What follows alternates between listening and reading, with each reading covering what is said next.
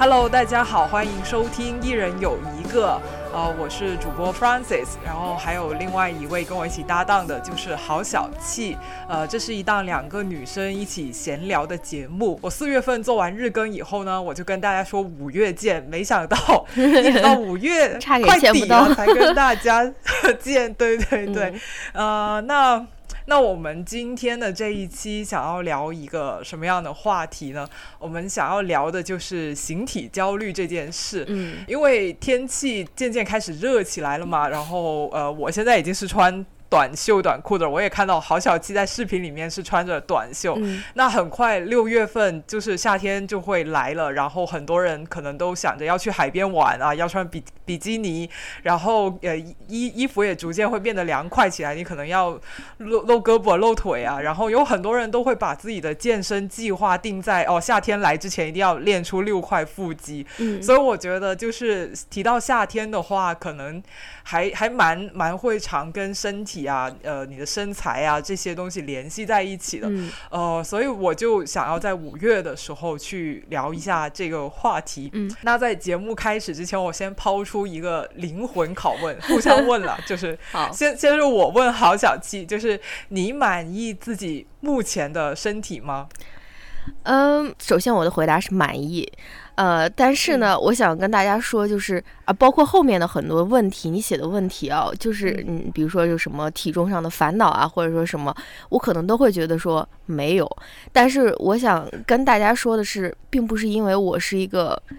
有拥有就是绝美身材，或者说是一个完美肤色的一个人，我只想跟大家说。我觉得我自己的身体，我对自己的身体是满意的，是不是因为我的身体真的是客观上就特别好啊，或者什么的，而是我觉得是呃，我处在这个环境的原因，就是很多。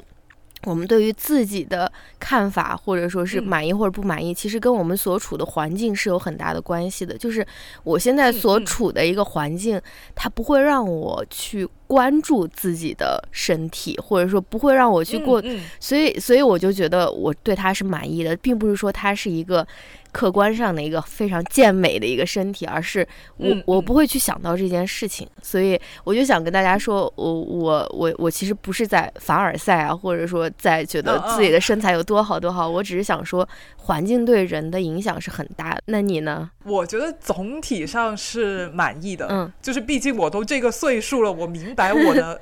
一个大概的体重就是那个样子，就是除非有什么。病啊，或者说一些比较特殊的情况，我可能会浮动很多。嗯，但其实就是我我我现在这样，就是以我这种生活习惯，以我现在吃的东西来说，它就是在这个数字附近浮动，大概三四斤这样子。就我既不可能说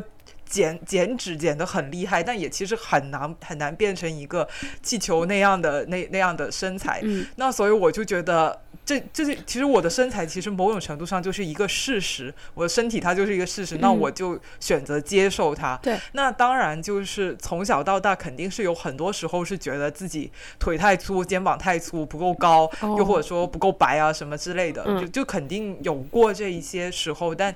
现在的话，我可能相对不会太过去介意这个事情了。那我们今天的这个呃聊形体焦虑这个话题呢，我就是打算从三个方面去聊的，分别就是体重、呃肤色还有身高。呃，可能很多人讲到形体焦虑的时候，都基本上是在讲。呃，胖瘦啊，你体重浮动，呃，这样子，可能肤色很多时候是归入到呃容貌焦虑上面的。但其实我觉得也也不一定，因为呃，有很多人还是会在乎自己就是熊猫手啊，或者说腿够不够白啊，什么熊猫手一些的嘛。熊猫手是什么？熊。熊猫手就是呃晒痕啊，就是你穿短袖的话，你露出来那段比较黑，对，那有些人就会觉得不好看哦。还有后面的一个是身高，我觉得这个也是大家在提起呃这个身体形体焦虑的时候挺少讲到，但实际上身高这个问题，我觉得其实还挺困扰。好的，那我们先从体重这个方面开始吧。嗯，好，你。有或者曾经有过体重上面的烦恼吗？我我的答案是没有，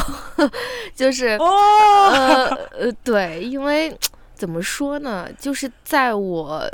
就是非常非常小的时候，大概十几岁的时候，在我一个非常关注体重或者说是非常在乎我的体重重还是轻的时候，我是一个非常瘦的人，就是啊，按照按照当时的那种标准的话，我是一个就那种豆芽菜一样的身材，所以当时我认为那个就是好的身材，你知道吧？所以在我很在乎这个体重的那一段时间，我确实是拥有一个我心目中比较。理想的一个体重就是非常轻，对吧？就是非常瘦。然后到现在越长越大，我好像也没有说那么在乎体重。比如说，呃，就是呃，疫情刚开始的时候，就是刚开始就宅在家里嘛，在家工作啊，在家写论文啊，呃，然后那段时间我也特别焦虑，然后因为在找工作呀或者什么的。然后那段时间我大概就重了有十磅吧，十磅应该换算成斤，可能就是不到十斤，可能就是。七八斤的那种样子，然后嗯，然后到现在我这个体重，也就是说没有完全的回落到呃疫情之前的那种体重，可能比疫情之前还要再胖个六七磅那种那种，大概是这个浮动的范围。但是我好像也没有说觉得它是一个问题，就是就像我刚刚说的，没有人告诉我说。你这个是一个问题，所以我也就不会觉得它是一个问题，就是它客观上确实涨了，但是我呃确实不会觉得它是一个问题。然后而且比如说你去看医生啊，或者说什么的时候，医生还是会非常就是呃就就是会会向你强调说啊，你这个是一个非常。标准甚至是偏轻的一个体重，所以说你还是要多补充补充蛋白质啊，或者说什么，就是没有周围没有人会让我觉得说，哦，我现在这个体重好像是呃有问题，所以我的这个回答就是。没有，嗯，我我的话，我我的体重其实是有一个变化的，就是在我小时候，就是在我发育青春期发育之前，我也是非常非常的瘦，就跟你说那种豆芽菜差不多。就我我爷爷说我就是那种弯腰的时候，你能看到那个脊椎一节一节的那样凸起来，瘦成那样。可是，一到青春期之后，我就开始就是长肉长得挺多的，然后嗯。然后我当时是那个，嗯。来月经来的比较早嘛，所以我这个青春期发育的这个这个就是这个体重就是开始上涨的这个时机也出现的比身边的这个同学要早，就有一些女孩子她可能还月经还没有来，所以她还是一个比较瘦削的这个身形，但是我已经开始打横长了，我不 我长高变得非常慢，但是我我的体重就是变越来越圆呐，这样的腿开始粗起来啊，就就开始有这一些的变化，所以那个时候我是很明显的感觉到。就是怎么我身边的女生都还是那么瘦，但是我自己却就是感觉那段时间真的是喝水都是在长胖的、长肉的那样的一个一个一个过程。然后那个时候，我记得我中学的时候特别害怕体检测体重的这个事情，因为可能大家身边的这个同学们就是。身高差不多，可能，但是呢，他们的这个体重还是四十几公斤的，但是我就已经是五十几公斤了，就我就会觉得这，我会为这个事情就是感到有一些的焦虑。这样，嗯，我不知道你会不会，就是说你在经期的时候，你会有一个就是感觉自己特别的水肿，或者说体重会上涨这样吗？嗯，可能有吧，但是我好像也没有 特别的注意，就是，哦，嗯。怎么说呢？我我不是一个称体重会称的特别勤的人，当然经期的时候也，就我不会是，我不是一个去怎么说 monitor 自己的体重的一个人，所以我也不太清楚我的这个。呃，月经来的时候是，但是我怎么有感觉，就是尤其是我之前就是有很严重的那种痛经嘛，我就会觉得说，嗯，第一天、第二天的时候，其实都不想吃什么东西啊，或者说特别难受啊，可能体重还会有下降之类。如果它有变化的话，就是，但是，但是我确实是听过有人说说，呃。月经月经期间，好像大家就可以把它当做那种 cheat day，就是不用关注自己的体重，因为你好像吃了也不会长胖啊，或者说什么。但好像这个哦，对对，这种说法我也听说。对，但这个好像是不是真的吧？我不知道啦，我我我我我没有特别关注过自己的月经和体重的一个关系。你是有这样的这种，你你是有关注过这种月经？哦，对对对，我对。对我在我自己身上，我觉得这一点还是挺明显的。嗯，我我我甚至能够感觉裤子感觉到裤子变紧了，而且上哦称的话也会也会看到，就是这个体重是会有一点点的上涨，就一斤左右这样子吧。哦，我觉得那个呃裤子紧是不是因为就是小腹胀起来的原因？那个确实是有的，就是你月经的时候你会小哦腹比较、呃哦胀、胀痛啊，或者可能会让你觉得说嗯。裤子特别紧。但是要说到这个裤子，我已经很久很久没有穿那种呃要拉拉链的那种裤子了，我都是穿那种松紧的，所以我就是对于这 对于这种又是一个没有又是一个没有概念，我不会觉得说哦哦裤子好像拉不上了，因为基本上都是可以塞进去的，对的，如何让你对自己的身体感觉到满意？其实最好的方式就是穿那些舒服的衣服。嗯，是就的，千错万错是那些衣服设计的错，也不是我自己的身材的错。对啊，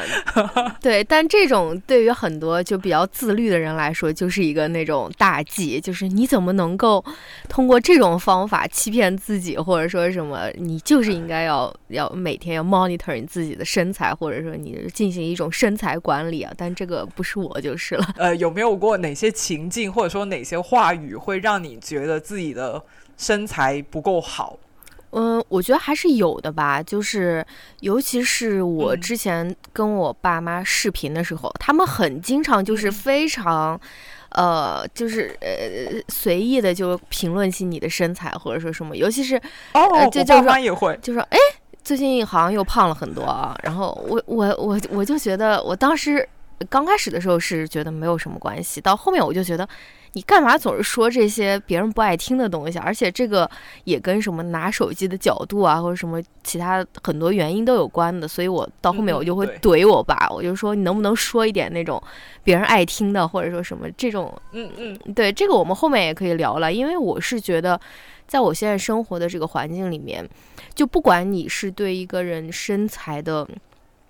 赞美，或者说是呃，或者说是批评，都被认为是一个很不太合适的事情。就是你如果、嗯嗯。你如果看着一个人，然后你看着他的身材，然后对他说：“哇，你的身材太好了，你还你你你有一个 perfect body。”这个也是非常奇怪的一件事情，好像我我好像对面的那个人就是一块肉，或者说什么，他就没有，他不是一个人，你就是在那边评价别人的身材，就是我我我就就还是回到那个环境的问题，我现在生活的环境，它其实就是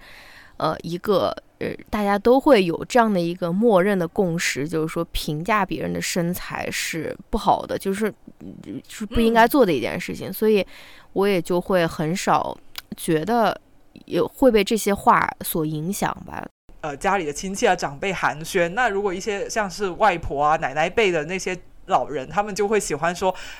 呃哦，你又胖了。他嗯就是因为可能他们那个年代过得很苦嘛，嗯所以他们就觉得你长胖其实是你有福气，是好的一个事情。嗯，他们就会用这个话来表述对你的疼，表现对你的疼爱。哦，关心你，然后看看到你过得好，很开心。然后这个时候呢，就会有一些阿姨辈、妈妈辈、姑姑辈的 的的的长辈出来说，现在年轻人不爱听你讲，他夸就夸他们胖，你要说他们瘦了，这样才是好。哦现在这个风气是这样的，好的，对。但是，但是我自己其实我的感受跟你是一样的，我就会觉得，就是说，其实。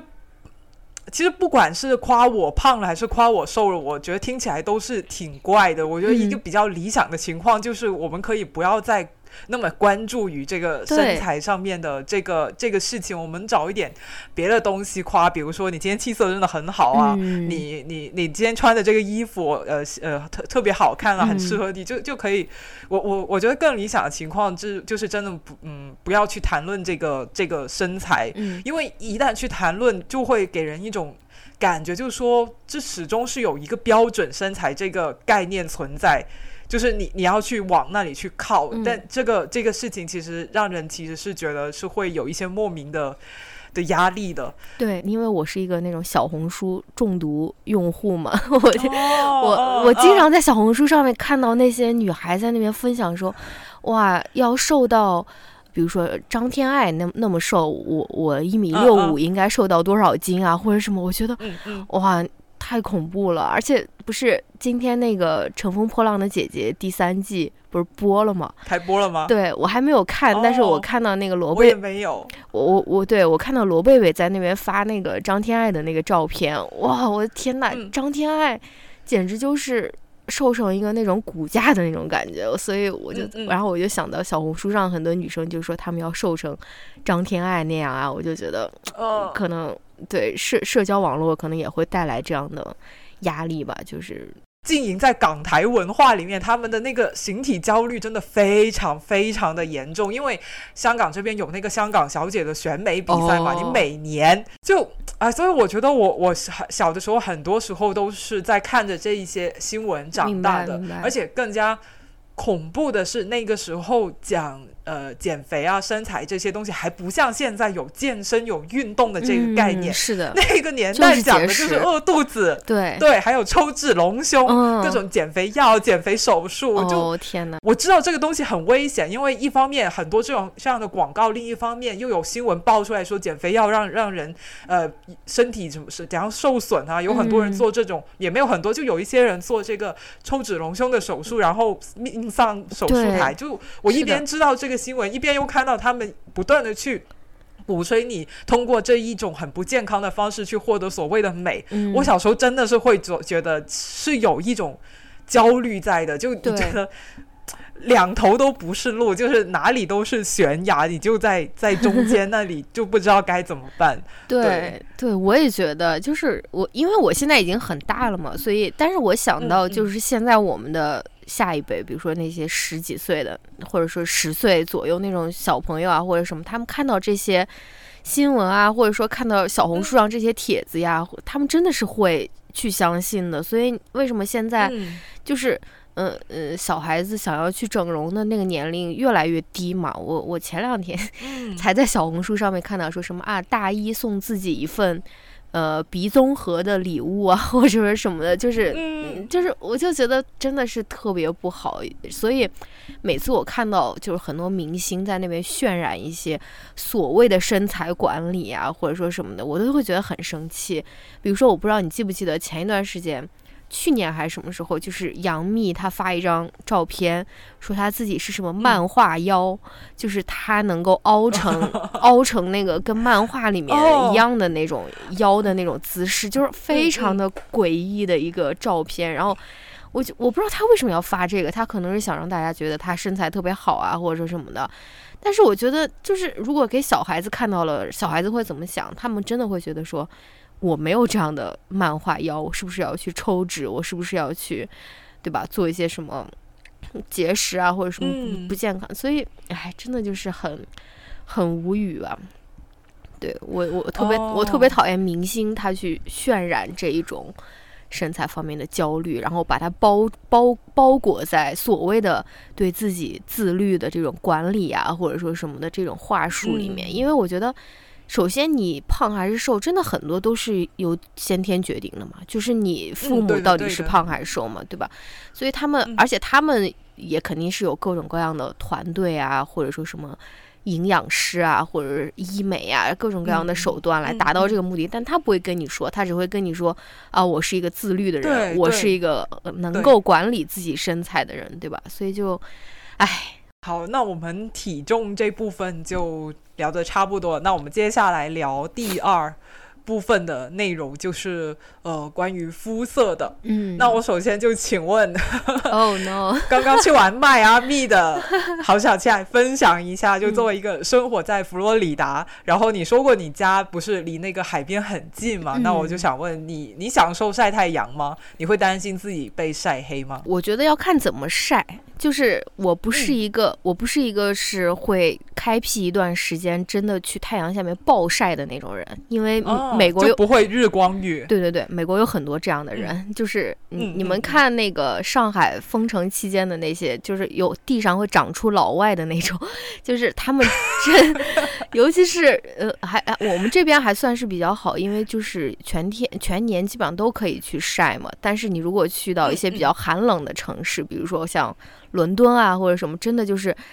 有一个二十五度以上的天气，然后这个各种地方就会长出来一些就是脱光了在那边晒日光浴的人啊。就是我我不是我我不是喜欢去晒日光浴或者去暴晒的人，但是我确实喜欢在有太阳的室外进行一些室外活动，比如说在海滩上面玩一玩啊，或者说在外面嗯嗯待一段时间啊之类的。就是我不会专门的去。晒自己了，但是我也不不会特别在意所谓的真的被晒黑啊，或者说什么的，因为我是觉得，呃，首先我觉得我们亚洲人好像普遍都是比较缺那个维生素 D 的，因为就是我们不喜欢晒太阳嘛，但是晒太阳是可以给你补充那个维生素 D，我还是会防晒的，但是我不会那么在意自己的肤色到底是。比以前更黑了，还是没有更黑？我我自己也差不多了，就是现在广州五月嘛，然后很难得这一周都没有下雨，有一点阳光。我觉得现在五六月份的阳光就是最美好的，到七八月份的时候，那那个阳光就是杀人的那个感觉，太热了。就我我也就不是太过呃，我不是很关注我自己的肤色，其实。这个也是得益于小环境，就我觉得身体焦虑这个事情真的是文化塑造出来，因为我身边确实没有什么人去谈论我的肤色，没有人关注我黑了还是白了，所以我一直就也没有很把这个事情放在身上。对，呃，然后，然后就是我，我其实不太担心自己会被晒黑，然后以前呢也几乎是不防晒的，是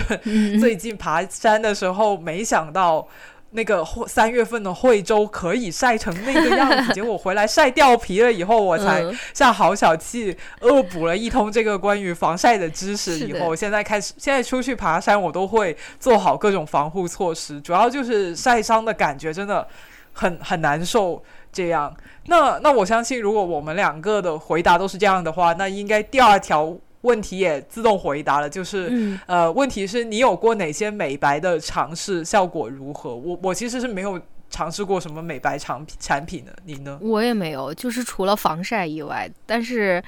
防晒也就是像你说的是防晒伤，不是防晒黑，就是所以我也不是，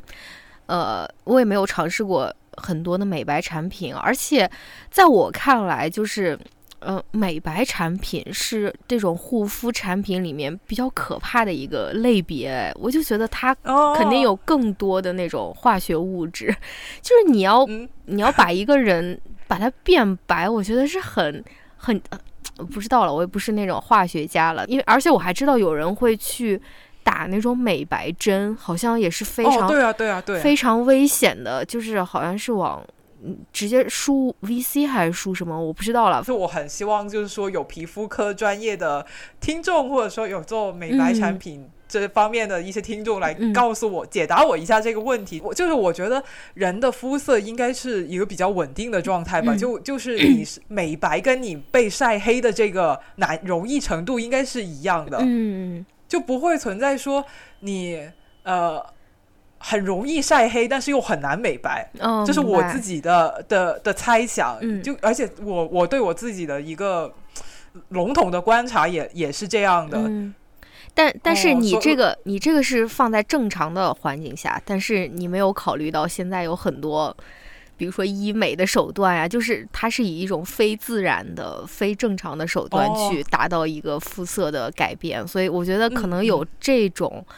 呃，方面的这种途径或者手段吧，但是我觉得，如果是以自然的这种眼光来看，我你说的可能是挺对的。你就是你不可能说是特别容易晒黑，但是你又白不回来啊，或者什么类似于这种。这种问题，对，但是我们也都在瞎说了。如果听众们真的有这方面的知识，真的可以告诉我们。接下来就聊一个关于审美文化的问题了。就我们知道，其实什么呃什么是美的，其实这个概念很大程度上是社会文化塑造出来的嘛。那其实，在不同的文化里面，对于肤白 还有肤黑都有不同的看法。我们东亚这边可能就比较崇尚一白遮三丑，嗯那可能在西方国家那里，他们就更加喜欢小麦色，觉得那样才。还是呃健康的一个象征。嗯，那我就很想问一下郝小季，就是你所观察到的美国社会跟美国文化里面，他们他们会更喜欢白呢，还是更喜欢黑？他们会拿出东亚人美白的这个镜头去美黑吗？嗯，就是我先想说，我我自己的观察肯定是，呃，就是非常有偏见的，就是不是一个不是一个客观的观察了。但是在我看来的话，我觉得美国人，我身边的美国人，起码没有像我们东亚人那么严重的想要变白的这种。焦虑，或者说是有有有这种美白焦虑，他们没有相对应的美黑焦虑，就是他们会觉得说，呃，晒黑一点当然可以，或者是也是很好的，或者说，比如说我真的去海边玩了，或者去度假了，我回来以后晒晒成那种小麦色，当然是非常好的一件事情，但是我不会说平时也会。用尽各种方法说啊，我怎么能让自己变得更黑一点？就是晒黑了是挺好的，但是不晒不黑也没关系，就是差不多是这样的一个。因为怎么说呢？我要说一句非常鸡汤的话了，就是，嗯，我觉得他们会觉得说我的肤色就是最好看的，他们不会觉得说，哦，必须要有一个。某一个色度才是好看的，当然你黑一点当然也也好，或者是晒不黑也没关系，就是他们不会有这种关于美，像我们对于美白这样的，他们相应对于美黑的这种执着，我是觉得好像没有没有这么严重，因为，嗯，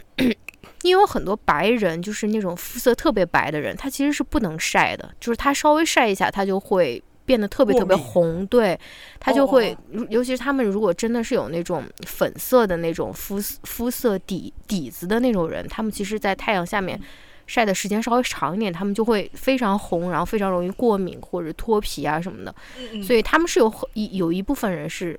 他们即使想晒黑，他们也是可能没有办法晒黑。好像在豆瓣上面有讨论过，就是说，呃，虽然男的他们也怕晒，但是他们是不会打遮阳伞的。他觉得就是你打遮阳伞防晒是一个很娘的事情，嗯，就会有损他们的男子气概。嗯，那我就想说，就是说，那是不是防晒就是女性的专属呢？那那我们难得标兵乔老师会打遮阳伞吗？或者说他是用什么样的方式去去防晒的呢？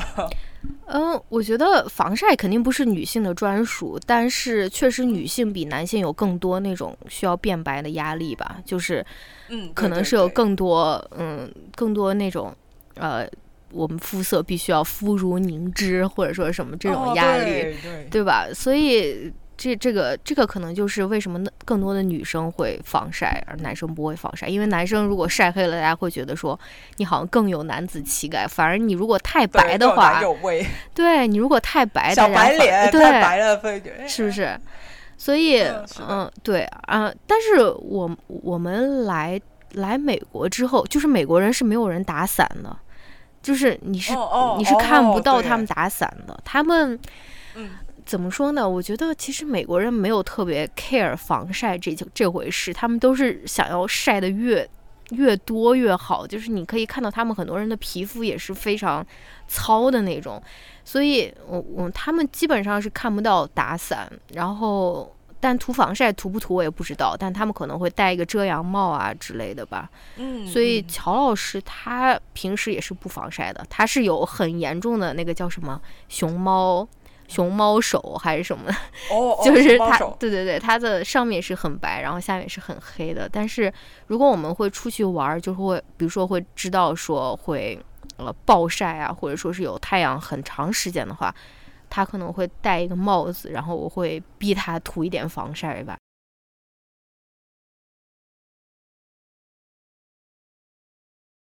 我在高中的时候遇到了我有一个男同学，他就是很怕晒，而且并且会打遮阳伞的这样一个一个人。然后当时我真的是很惊讶，那我那时候我也小嘛，我我就讲了一些很没有、很很很不正确的话，我就说你怎么会打伞？你怎么像个女同学一样在在打遮阳伞？然后他就笑笑说，就是没有办法，他就是很不喜欢被晒，就是。呃，就是怕晒，其实是有很多层含义的。一方面，可能是有些人不想晒黑，有些人是不想晒伤，嗯有一些人就是单纯就是不喜欢那个太阳那个热度在脸上很刺，在你的皮肤上有那种刺刺的那种感觉。嗯，有些人就是不喜欢那样，还有一些人就是觉得太耀眼了的，他嗯看不清东西，所以他怕晒。我不知道他是哪一种怕晒，反而他就反正他就是打着遮阳伞。嗯然后当时我跟他一起走，他还问我就是要不要我，他也帮我挡一下，嗯我当然就躲进去了，但我照样还是问他，就是说你怎么像个女的一样打遮阳伞？嗯 我我我我这么问肯定是很不对的啦，因为那时候也没有什么说关于就是这种性别气质的这个教育，所以我也不知道。嗯我我后来都很少见到这样的这样的男的了，他们嗯可能会在女生打遮阳伞的时候，他会钻进来。啊，一起对的，就是就是对，但是他们自己主带着一把遮阳伞主动打出来的，嗯就这个情况真的就是很少见。是的，是的，像你刚才说的，就是男性就是以那个嗯。黑就是肤色黝黑来作为他自己男子气概一个佐证嘛，对所以就对对是好像你你拒绝太阳哦，拒绝太阳就是拒绝阳刚之气，这一期的题目有了，所以他们就觉得对，作为一个男的是不能够遮阳的。嗯，是的，对的，天哪，怎么这么怎么这么精辟？那我们接下来聊最后一个关于肤色的问题，就是其实这个嗯也是我自己的一个困惑，就是我嗯我讲了，我之前是不防晒的嘛，对一方面的原因就是我能晒到的机会确实是不多，嗯另一方面呢，我觉得防晒、美白、护肤，哇，这个。这个水很深，你就嗯永远不知道分哪些才是真正有用的知识，嗯哪些只是商家为了推销他们的产品营就是制造出来的。你很难在这个了解产品的过程当中不被商家所说的那种肤色焦虑所感染到，所以我就。因那因为我也知道你是很喜欢看那个美妆博主是的嘛，然后你也很懂防晒这些东西，所以我就想知道你当时是怎么做到，就是说合理防晒、合理的去选这些产品，又不被这个商家所营造出来的这种焦虑所所影响呢？我觉得防晒不是智商税，就是它、它跟它跟很多其他的产品，比如说什么保湿啊，或者什么精华啊，我觉得是不一样的。嗯。啊、我嗯。我自己是很相信防晒是最好的护肤这这这句话的，就是嗯。嗯，因为防晒可能是唯一能够就是你不通过这种医美的手段，然后而达到的一个呃延缓皮肤老化的一个方式吧，所以我是很相信防晒它的这个作用的。但是我同时嗯又很理解你说的，说防晒是不是 over 被 overrated，就是我觉得嗯防晒本身没有被 overrated，但是防晒黑这件事情可能是被 overrated 的了。就是你防、哦你涂防晒不是为了防晒黑的。是防止皮肤的老化，或者说是防止被晒伤的。我觉得这个是嗯一个正确的一个途径。但是我也能够明白，最就是像你说的很多那种防晒产品，它其实主打的都是就是让你变得很白啊，或者说什么的。这种我就觉得好像大可不必，对吧？因为我以前看过，就有一个男的，他在那边就是试图去测评各种各样的防晒霜，所以他就把他自己的嗯后背分成了。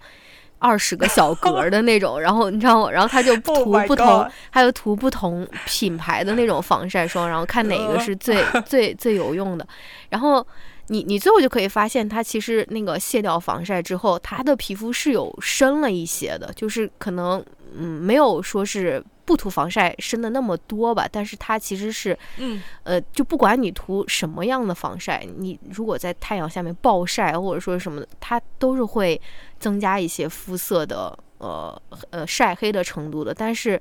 确实它是能够保保护你的皮肤不被晒伤啊，或者说脱皮啊什么的。嗯嗯所以我觉得我是因为我是一个那种呃怎么说极简护肤的那种人，我每次就是买一大嗯嗯碗。那种嗯擦脸的东西，然后擦个一年一年半的那种，所以但是我是会，嗯、怎么说，也不说比较积极吧，就是我是会去在防晒上面多花一点钱的，或者说是嗯，我是。愿意去多买一些关于防晒类的产品的。但是就像我说的，我觉得它不能防止你被晒黑，但是它能够延缓你皮肤呃老化的程度吧。对，而但是但是我也是我也是特别不喜欢那种过度防晒的。我是我，因为我知道很多美妆博主他们是说啊，现在在家里面你也要涂防晒，或者说什么就是。呃，在在家隔离，然后先涂一个防晒，因为你的什么各种光源啊会打在，我是我也是特别 特别不喜欢这种过度防晒，因为就像我之前说的，我们亚洲人已经维生素 D 已经很缺乏了，就是没有必要在家的时候还确保自己嗯还要涂防晒啊，或者说什么对，其实补充一点维生素 D 也是挺好的。对。嗯，说起那个室内防晒，我以前看《欢乐合唱团》的时候，我听到里面有一个角色说，就是他们在演舞台剧的时候也是要防晒，因为那个镁光灯哦。是会影影响他们的皮肤，但我不确定哎，这种人造光源里面 都会有紫外线吗？所以不晓得，我我也是很不懂，就是 如果有懂的听众的话，来给我们科普一下，就是这些关于防晒的一些迷思。好的。好，那我们就聊到第三个环节了，就是关于。身高，我们在开始聊这个话题之前，我们先用一个比较 八卦、比较 bitch 的话题开始。就是我们知道有很多明星嘛，他们会有一个所谓的官方身高，嗯，就是意味着他对外宣称自己那么高，实际上他并没有那么高。嗯，那我们就先来聊一下，就是我们印象里面，或者说我们自己单纯我们自己的感觉或臆测，觉得哪些明星他们对外宣称的身高其实是。往高里虚报了。嗯，我脑海里面只有三个字：黄晓明 就是。我觉得他就是那种会虚报身高的人，但是我也没有确凿的证据。就是我，我也不知道他的官方身高是多少，但是我总感觉黄晓明，嗯，就是他的。但他虚报身高这个已经被锤了，就是他，他都穿，他都呃。他穿汗血宝马这算吗？就虽然我也不知道他官方身高有多少，但是他穿了增高啊，这也算是在身高作假，也是另外一种虚假宣传吧。反正对对，虚我就觉得他就是有这种虚报身高的这种气质。我觉得甜茶应该没有一米八。嗯，他确实看上去不像是那种很高的个子。对对对，我看那个沙丘的时候，我就觉得他可能。其实也不只是沙丘，就我看他很多演的电视剧，我觉得他可能就一米七五左右吧，但是不知道为什么就是。我我其实也不知道他官方就是他自己经纪人页面或艺人页面写出来的身高到底是多少，但是我以前有在网上面去搜过，就是有挺多人就是说他是一米八的，然后还有一些可能是粉丝吧，还很很很力证，就是找了很多他跟别人同框的照片去说他真的是有一米八，但是我从荧幕上面来看，我觉得他是没有的。嗯嗯，我还在想说会不会有那种。那种女明星自动报低身高的应该也有吧？就比如说她是一米七二，但是她把自己的身高报成一米六八，或者是对一米六九的这种的。Taylor Swift 也很高。哦，他一米八是不是？他一米八三，但是我不知道他有没有虚报。总而言之，我就觉得他非常高。他，你说他不止一米八三，我都信的。嗯，是的，是的，并不是说想要批评这些呃明星就是虚荣啊，呃或者说弄虚作假、不诚实，就是。就是这些，因为明星就是一个非常要重视他自己的这个形象的一个职业嘛。嗯。那他们要在要虚报自己的身高，其实恰恰就说明了身高就是一个人的个人形象的很重要的一个部分。就是关关键到你这个一个人的身高，就会影响这些观众去呃对这一个明星的印象，以及如何去想象他们塑造的角色，关关系到这他们觉得这个明星到底是。不是俊男美女，对吧？所以，所以我觉得就是明星需要有官方身高的这个事情，其实是非常说明了，就是身高绝对是我们形体焦虑的一个非常。重要的一个部分，然后我知道讲到这里的时候，因为我们这一期就我们两个女生聊的话题嘛，那很多都是围绕着女生所面临的一些形体焦虑。那讲到身高这里，肯定就会，如果我们幸运的有男听众的话，可能有一些男听众就会觉得说，就是身高焦虑是我们男的才会面临的这样的事情，对吧？因为我们知道有很多可能，呃。不那么高的男生，就是他们会面临着一些呃歧视啊，或者说困扰啊这样的事情。但是我觉得女性同样也是有这个身高方面的困扰跟焦虑的，而且我觉得我并不觉得女性在这方面所承受到的社会压力就比男性低，因为简单的一个例子来说，男生的话可能比较矮，你会过得没那么顺利，但是女性呢，就是不管你太高还是太矮，你都是不好的，你必须要在刚刚好的一个幅度里面，对对吧？对对对，所以我我我就，所以我们这一个环节应该还是主要去聊一下，就是女性在身高方面面临的一些歧视吧。你，我们一起来举一些例子，嗯要不你先来？嗯，我能够想到的就是，因为我经常看那种相亲节目嘛，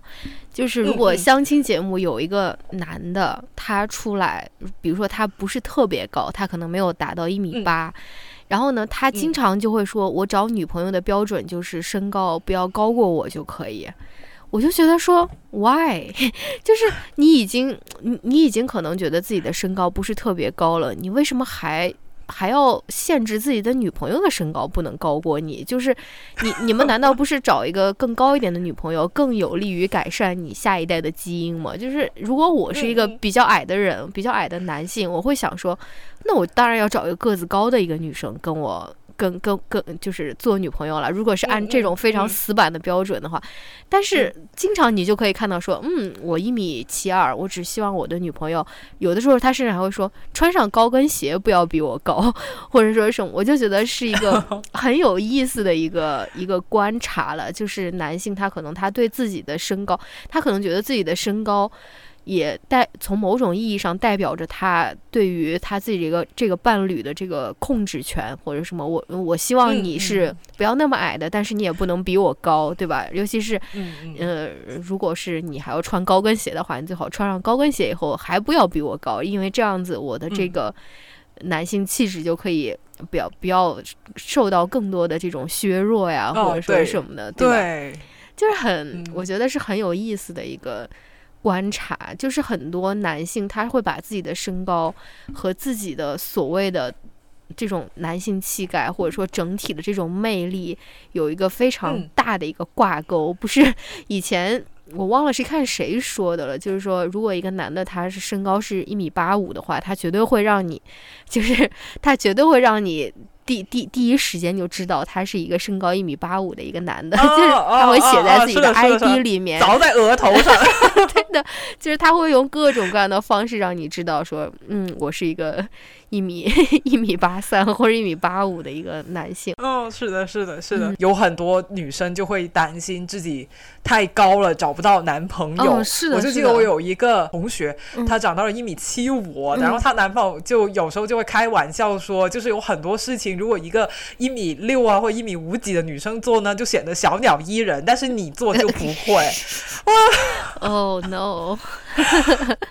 哎，长从小长大一直到现在，也经常听父母说，就是呃，我比如说我有一个朋友，就个子特别高，一米七三七五左右吧，然后父母就会说说啊，他以后可不好找对象啊，或者说什么他以后的这个不知道会找一个怎样的一个男生啊，或者好像大家都就是默认说，你如果是一个很高那个女生，你就必须要找一个比你更高的一个男生，所以就会非常难，而且。对，就是身高太高，这这这件事，在这种所谓相亲市场上面，好像也是一个不吃香，或者说是一个对不不好的一件事情。然后接下来我就还想分享一个 一直笼罩着我成长经历的一个身高焦虑的故事。嗯，就是我在很小很小的时候就经常开始听我的父母说，就是呃，女孩子一定要长到一米六，就是。在我我的这个南方这边，就是如果女孩子能长到一米六的话，那就是一个比较过得去的身高了，不算是一个矮的标准了。就是一米六，就像一直架在我头顶上的一条生死线，我就要就是 就是一定要长到那个那个线那里去。对，因为为什么会这样呢？因为就是他们。不知道从哪里听说回来，就是说很多招聘很多用人单位都不会想要一米六以下的女生，这也确实是存在，就是招聘当中会有这个这个呃身高的歧视，但是它不一定会卡在一米六六六那里，有时候可能是一米六五啊或者什么。然后他们就就以前他就经常他们就不知道听说谁谁谁的女儿就是因为太矮，然后呢明明书念的很好的，很好大学毕业的，有很好文凭，但是某某公司某某银行都没有 要他什什么之类的这样的话，然后呢，所以他们就开始。对对，然后他们就会很盯着我的身高，要求我每呃就是放学回家至少就是每天都要跳绳。他们有一个同事的这个这个小孩儿，然后呢，呃，就是逆天改命了，算是就是那个他的那个同事是个男的，然后他老婆非常的矮，然后他非常担心自己的小孩长不高，于是呢，他就也是跳绳让他。坚美就是小的时候天天跳绳，而且跳很多很多。终于他长得比他的妈妈还要高，好像也过了一米六的这个线吧。然后我父母就很相信跳绳的这个事情，所以就让我每天的也去跳绳。然后我一直也会觉得说，我就是要有一个目标，我必须要去长到一米六的。对对对，这这个事情其实是给了我很大的焦虑的。嗯，就是比如我我我来月经的时间比较早，我我好像五年级的时候我就已经。来这个初潮了，然后我月经羞耻给我的这个呃感觉不是很明显。我当时最担心的就是我来月经，但是我还没有长到一米六，因为我们都知道来了月经之后，就是你女生的这个发育就是窜个子就会开始变慢了嘛。然后我就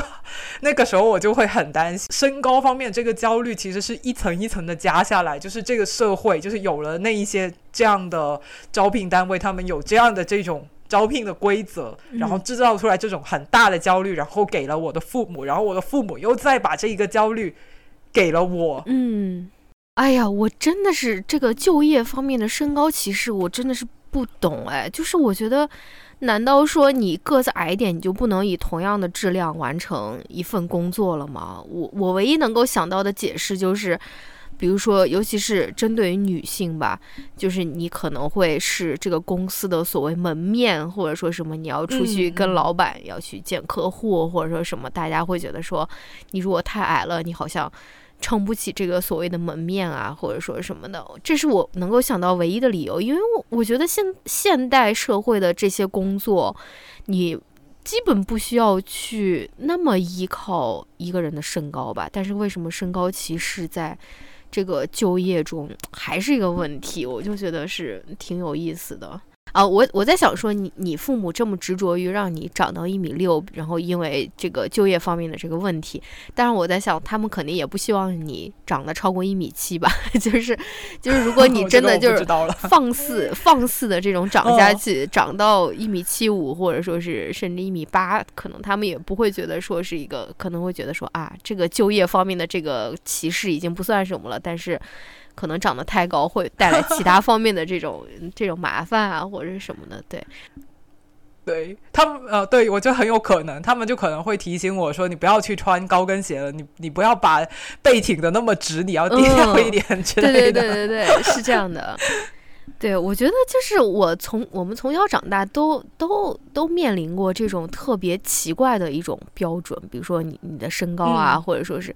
比如说你的穿着呀，或者什么的，但是我觉得我们尤其是父母那一辈特别有意思的一点，就是他们不会去反思这个规则是不是合理的，就是他们不会说去质疑说，哎，为什么我们会有这样的身高的歧视，或者说我们去改变这个规则，而是让下一代怎么样能够。在这个规则中获利，就是我们应该去改变自己，迎合这个规则，对吧？然后从而从这个系统中能够获得更大的利益啊！即使是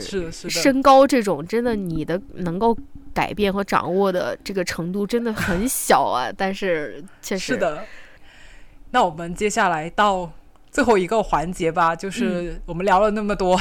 很焦虑的话题，那我们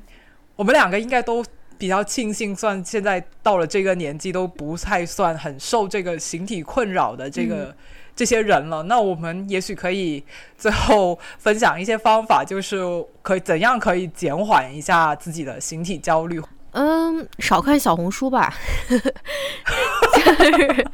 就是小红书上面真的是经常会有一些非常夸张的一些例子。我觉得你如果就是多多去看真实生活中的人，就是呃，我我觉得。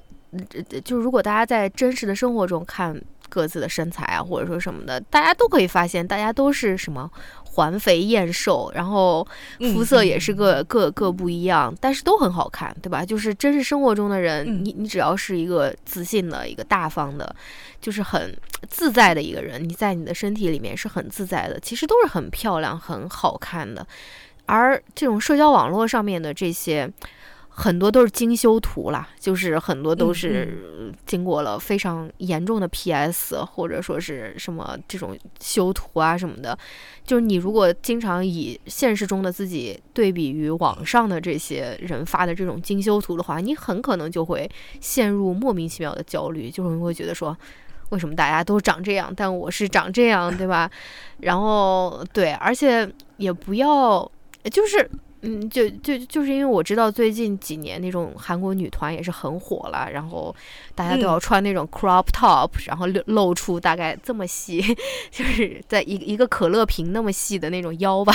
就在那边跳舞啊或者说什么的。就是 我觉得大家也要明白，说他们是有一个非常非常完善的一个系统在背后支持的，他们有医美的人，他们有。帮他们，呃，他们有健身教练，他们有营养师，就是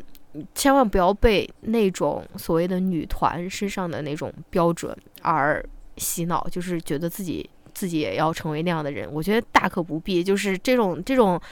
呃经历啊，或者说什么可以用在其他的地方，可以让用在让自己更开心、更快乐的地方，不要去呃陷入这种嗯无谓的这种比较之中吧。对啊。而且还有另外一个，就是可能就是好好营造自己身边的小环境。如果你身边的人真的是一天到晚对你就是说三道四，说你的身材不好啊，或者说什么，你就怼他，你就骂他，就是你就是不要让他觉得说这个是这个是呃一个无所谓的玩笑呀，或者说什么的。对，这个真的是会对人造成影响的。嗯。对对对，我很认同你说的，嗯，我觉得就是我也是想说，就是你自己身边的这个小环境其实是非常非常的重要的。嗯，那我再补充一点，就是说，我觉得这个小环境可以从我们自己开始说起吧，就是的，是的，我们。呃，就是我从我做起，我们不去评价、谈论、赞美或批评别人的身材。就是当你想跟一个人打开话题的时候，你尽量去找别的话题。嗯，又或者说，我们锻炼自己，就是慢慢的变得不要太过关注别人的外貌。嗯，就嗯。就是我，我就最近我我又去爬山了嘛，然后呃，我们有一个就是有些朋友他们会带护膝，但是我们在户外还是穿长裤的，然后我们就聊到就是大家到底用的是哪一款护膝，然后有一个呃小伙伴他就呃拉上了他的长裤就给我们看他他用的那个护膝是什么款式什么之类的，然后我觉得那个。那个环境就挺好，大家真的就是很认真的在谈论那个护膝。我们全部都是女孩子，就这个护膝怎么样啊？功能怎么样？热不热？虽然我看到了那个女生她的大腿非常的白，但我没有说出来，也没有任何一个人说出来。我觉得这个就非常棒。虽然可能这么多年社会文化加给我这种外貌焦虑，让我还是会很容易留意到那些皮肤白的人、比我瘦的人、比我好看的人。但是我觉得至少。我现在能做到，就说我看到就 OK 了，但我不会说出来，就我不会破坏这个氛围。难得这个氛围是那么的好，大家都是在谈论呼吸啊，不是在谈论这个形体焦虑这些事情。是是是。所以，我对对对，所以这个也是最近给我挺深刻印象的一个事情。所以我觉得，嗯，我我们自己可以做的事情，就就是这这算是一个吧，就是把自己的。渐渐学习，把这个注意力放到别的地方去。嗯，没错没错，我非常我非常赞同。对，因为因为我在分享一个我的例子，就是我读博士的时候，有一个我比我高一级的一个男生，他呃他是一个他是一个墨西哥人，然后他的身材其实不算胖，就是完全不算胖，但是可能在中国的标准里面，他算是稍微有一点点那种肉肉的那种男生。然后呢，就是我们有一段时间没有见面了。然后第二次，比如说下一个学期又见到他的时候，我就发现他瘦了特别多，就是很明显，就是整个人都瘦下来了。然后我就跟他说：“嗯，哇，你瘦了好多，然后你现在比以前要瘦好多。”然后我一说完这句话，因为当时在我看来，这是一句非常。普稀松平常的一句话，就是你瘦了这么多，你肯定也希望别人夸你说瘦下来了呀，或者说什么的。但是他的反应就是没有我想象中的那种。